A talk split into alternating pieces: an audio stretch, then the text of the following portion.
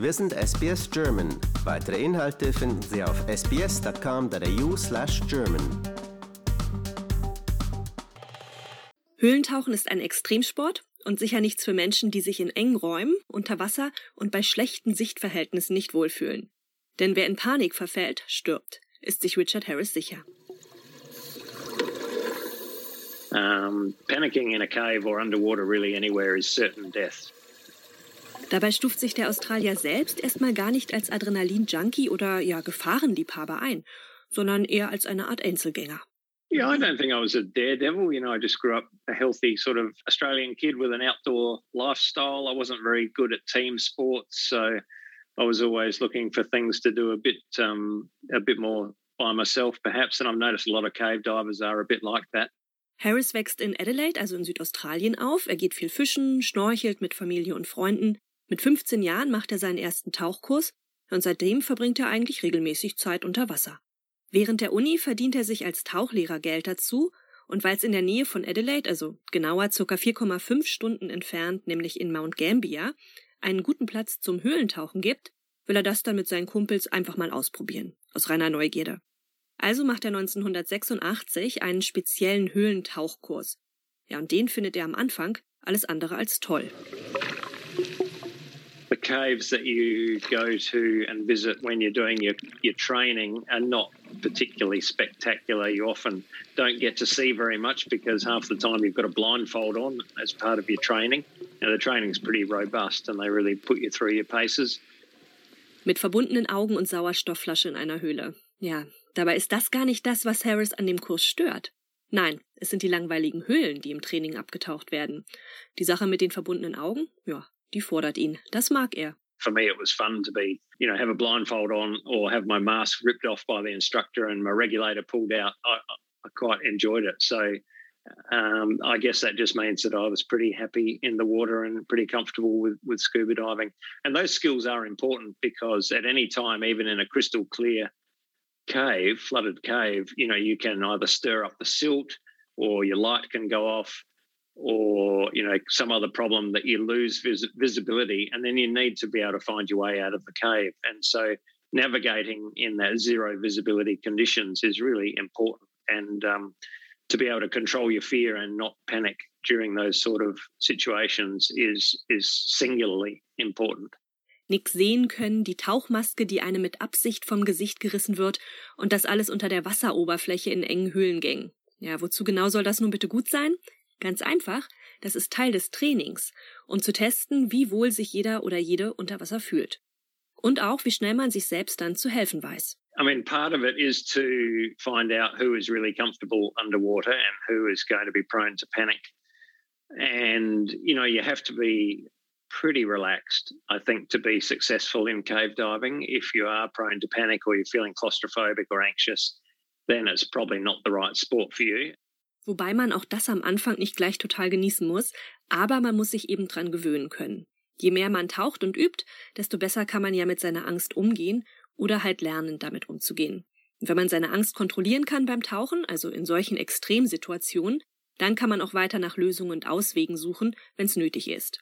Und sich zum Beispiel aus einer Gefahrensituation, wenn sich denn eine ergibt, auch selbst herausmanövrieren. You always need to know in the back of your mind if you know if the lights go out now, it's 20 meters to the left or five meters to the left, and um, if the visibility is poor or there's a risk that it is going to deteriorate, you might even be swimming along with the with the guideline, you know, between the OK sign and your finger and thumb, so that you're actually right on it if if you lose visibility. Also muss man eben unter Umständen mit der Schnur zwischen Daumen und Zeigefinger zum Ausgang zurücktauchen. An der Schnur befinden sich aber auch kleine Markierungen, die kann man dann so erfüllen. Das sind kleine Pfeile, die die Richtung angeben. And so if that happens, then you just basically turn around and follow the line back to the entrance of the cave. And um, we've got a system of markers on the line. So if there's a junction, like a T junction in the line, uh, you'll know whether to turn right or left from these tactile signals that you can feel on the line. They're basically uh, a type of arrow that always points to the exit. Fünf Tage dauert so ein erster Trainingskurs fürs Höhlentauchen. Je nach Land folgen dann noch weitere Level. Das ist also nichts für schwache Nerven, aber genau das reizt Harris eben auch am Höhlentauchen. We quite enjoy that um, that feeling of problem solving under pressure. Um, as long as you feel like things are still under control, then it, um, it's very. I find it very meditative to be able to work through those problems and and solve them and uh, safely extract yourself from a potentially dangerous situation. Ja, ich weiß nicht, ob da so viele gleich an Meditation und pure Entspannung denken würden, aber eins ist klar. You know, it's like a, almost a form of sensory deprivation in some ways because you know you're isolated from the the outside world. You know, all you can hear is the sound of your breathing.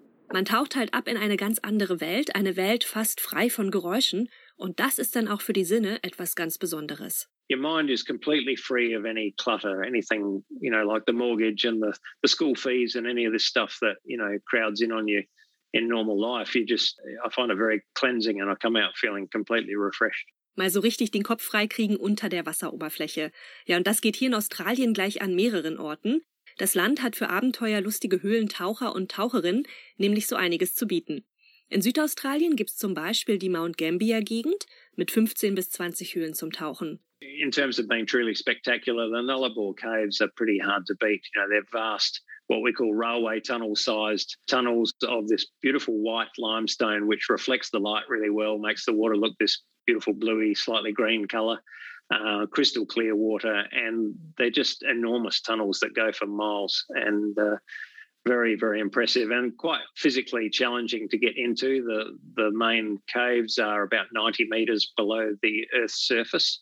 So you have to climb down this big rock pile down to the water's edge and then carry all your equipment down there and then head, head off into the cave. Eine der schönsten Höhlen, in die Harris abgetaucht ist, befindet sich übrigens auf den Bahamas, die Abaco-Inseln, ca. 290 Kilometer von Floridas Küste entfernt. You know, you've been in a show cave, no doubt, with all the stalactites and stalagmites. Well, picture a cave like that that's then filled up with water again.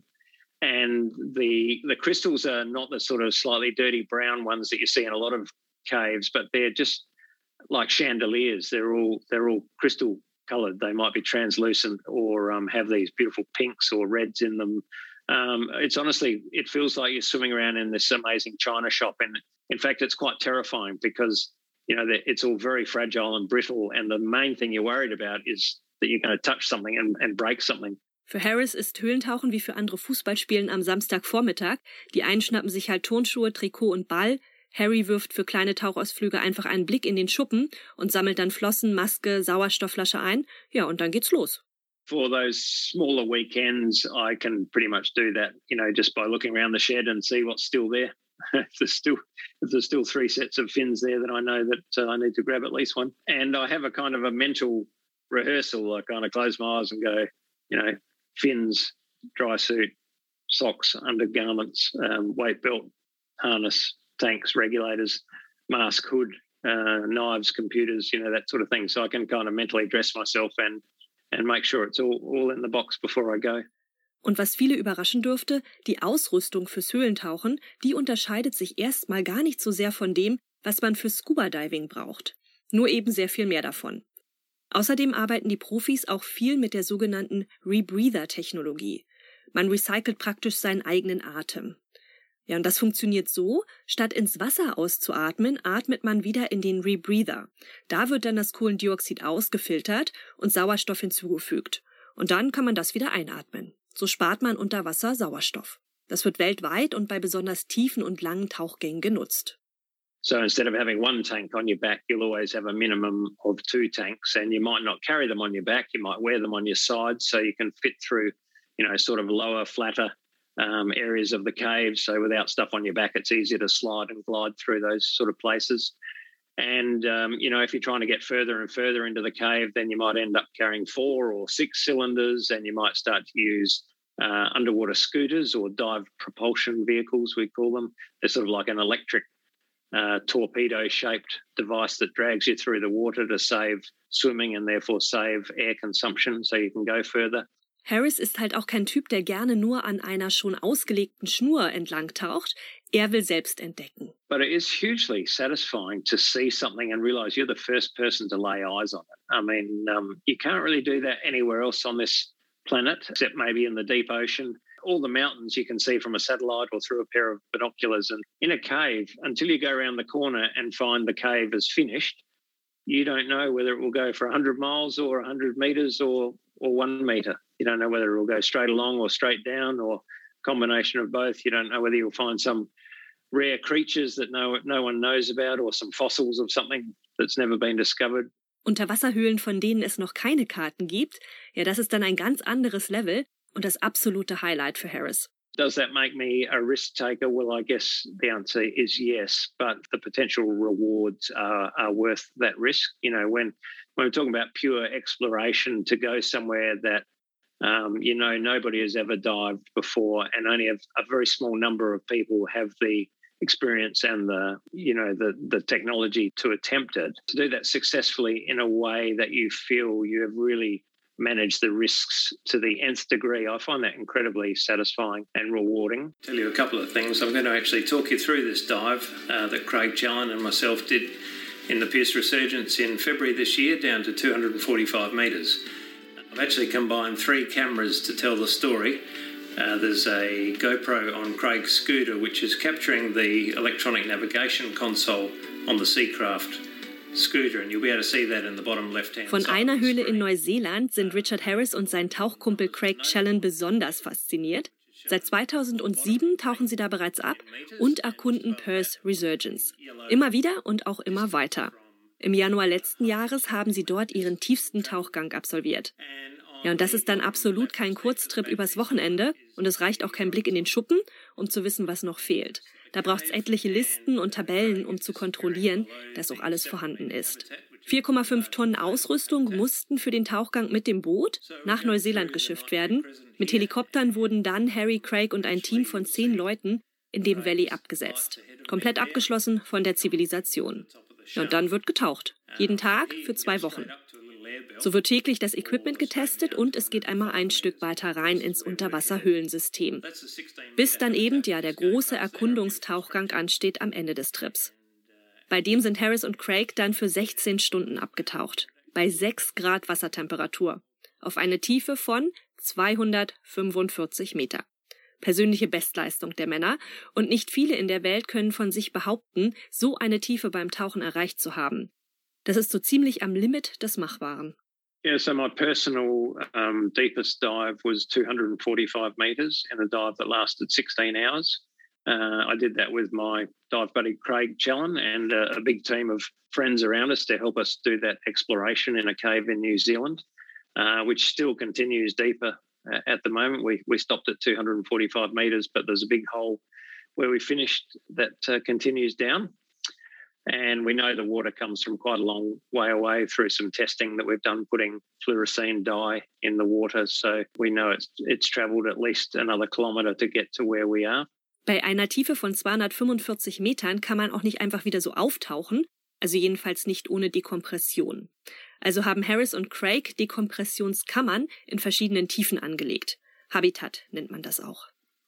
Welcome, ladies and gentlemen, back to Habitat. 2020.